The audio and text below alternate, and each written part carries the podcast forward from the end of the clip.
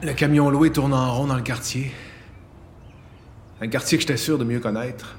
Après la fusion, il y, a plusieurs noms de rues qui ont changé, ce qui explique sans doute ma confusion. Des noms nobles, historiques, géographiques, toujours en référence au vieux continent. Rue Winston Churchill, boulevard de l'Europe, impasse du Muscatel, rue Molière, parc Émile Zola et ma préférée, rue des Grands Châteaux. Salutations succinctes, 200 piastres comptant. On pas trouvé les instructions, mais euh, c'est assez facile à monter. À l'arrière du cargo, le nouveau vieux lit bateau quitte la banlieue pour la campagne.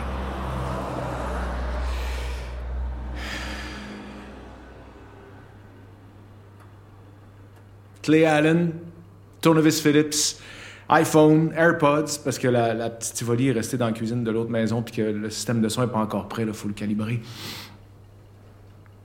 J'aurais aimé ça les avoir, les instructions, pas facile, cette lettre-là. À quatre pattes dans la chambre de ma fille, j'écoute.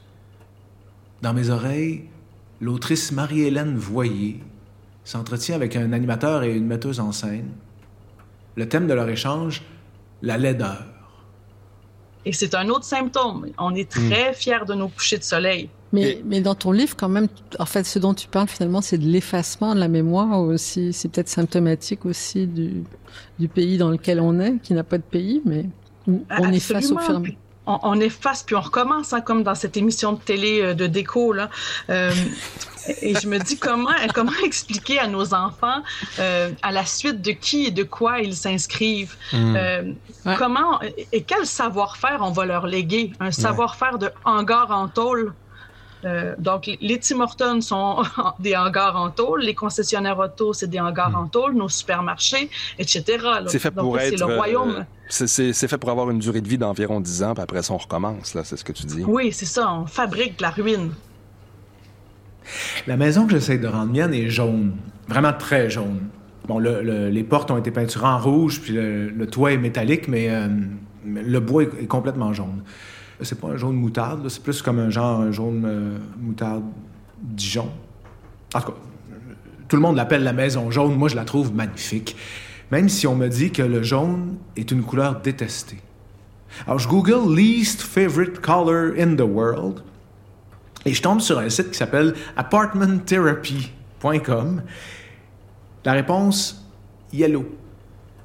La couleur la plus détestée des Canadiens. Je ne sais pas quelle valeur accorder à ça. Tout de cette nouvelle maison me séduit, tout est chaleureux, même sa couleur. Bon, il y a peut-être, euh, c'est vrai, la, route qui est un peu proche de la porte en avant, mais euh, sinon, euh, elle me sied à merveille. Puis d'ailleurs, c'est la première fois que ça m'arrive, mais tout le monde me le dit, cette maison-là te va bien. Elle te ressemble. Un nouveau personnage à connaître, apprivoiser, élaborer. C'est comme sacré pour moi. Entrer dans un lieu, le faire sien. Ou, peut-être plus s'inscrire dans ce qui a toujours été. Prendre de nouvelles habitudes domestiques, pencher la tête avant de rentrer dans la chambre, rempoter euh, la plante zèbre dans un, pot de céramique. Il faut qu'elle arrête de crisser le camp chaque fois que j'ouvre la fenêtre.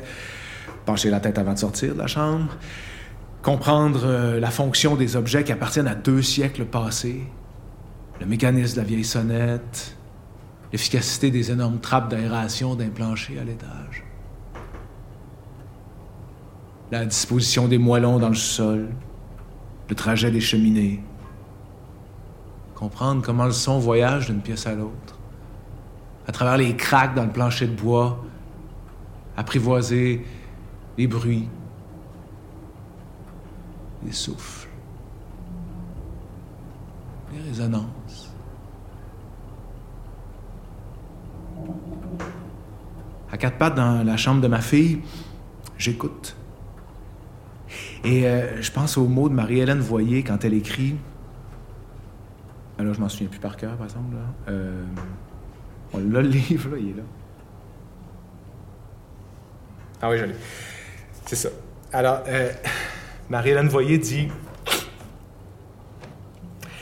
La vie ordinaire se campe le plus souvent dans des lieux de rien, loin de toute monumentalité.